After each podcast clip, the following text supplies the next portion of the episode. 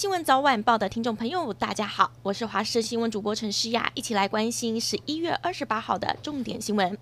首先带您来关心天气，气象局发布大雨特报，东北季风的影响，今天基隆北海岸、宜兰地区以及大台北的山区有局部大雨发生的几率。桃园以北和东北部二十二十一度，中南部白天还是有二十七、二十八度左右的高温，花东和竹苗的高温大约二十三、二十四度，而在夜间，中部以北、东北部的低温约十七到十九度，南部和华东的低温二十、二十一度，中南部地区日夜温差大。另外，沿海空旷地区的温度会更低。而降雨方面，桃园以北和东半部地区有短暂雨的几率，建议外出携带雨具来备用。其中东北部地区以及大台北山区，并有局部较大雨势发生的几率。至于新竹以南地区，则维持多云到晴的天气。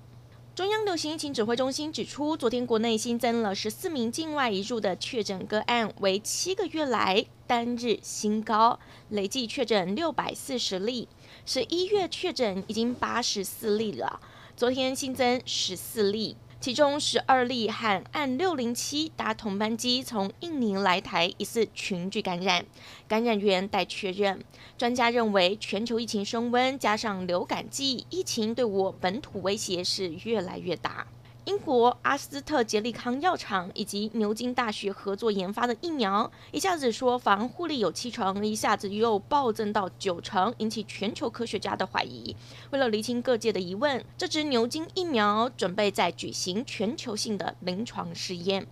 接种半剂量竟然比接种全剂量的有效性更高，这是牛津疫苗的争议点。有专家就认为，牛津疫苗在欧美迅速获准的几率可能因此降低。不过，泰国和菲律宾都已经签约要买牛津疫苗，泰国最快在明年中旬可以让泰国民众接种疫苗，菲律宾则是先签约采购两百六十万剂，而马来西亚则宣布采购足以让六百四十万国民使用的辉瑞疫苗。兆丰金前董事长蔡有才被检方查出任内开立公司用违法核贷的方式，让兆丰银资金流入私设的公司，加上美国财阀兆丰银纽约分行的时候还出脱持股，避免损失。检方原本对蔡有才求刑十二年，但是台北地院一审判决出炉，只判了九个月的徒刑。检方原本以背信、内线交易等罪名起诉蔡有才，但是北院法官认为蔡有才处理核贷案没有违反金控法，成立私人公司不构成背信，以及赵丰银被裁罚不是证交法重大消息，不能认定会对投资人的投资决定产生重大的影响，所以这些部分蔡有才都是无罪的。最后台北地院只依伪造文书、使公务员登载不实等轻罪，判蔡有才九个月徒刑，可以一颗罚金。今天十一月二十八号是艺人小鬼黄鸿升的三十七岁冥诞，因为小鬼去年过生日的时候曾经许下今年还要跟经纪人等兄弟一起过的愿望，因此他的经纪人特别准备了蛋糕实现当时的诺言。而昨天是艺人高以翔逝世一周年，他的好友包括了吴建豪、蓝钧天等人一起制作了一首歌，MV 中不只有高以翔小时候的身影，就连他的爸妈也一起现身，透过音乐。来怀念高以翔。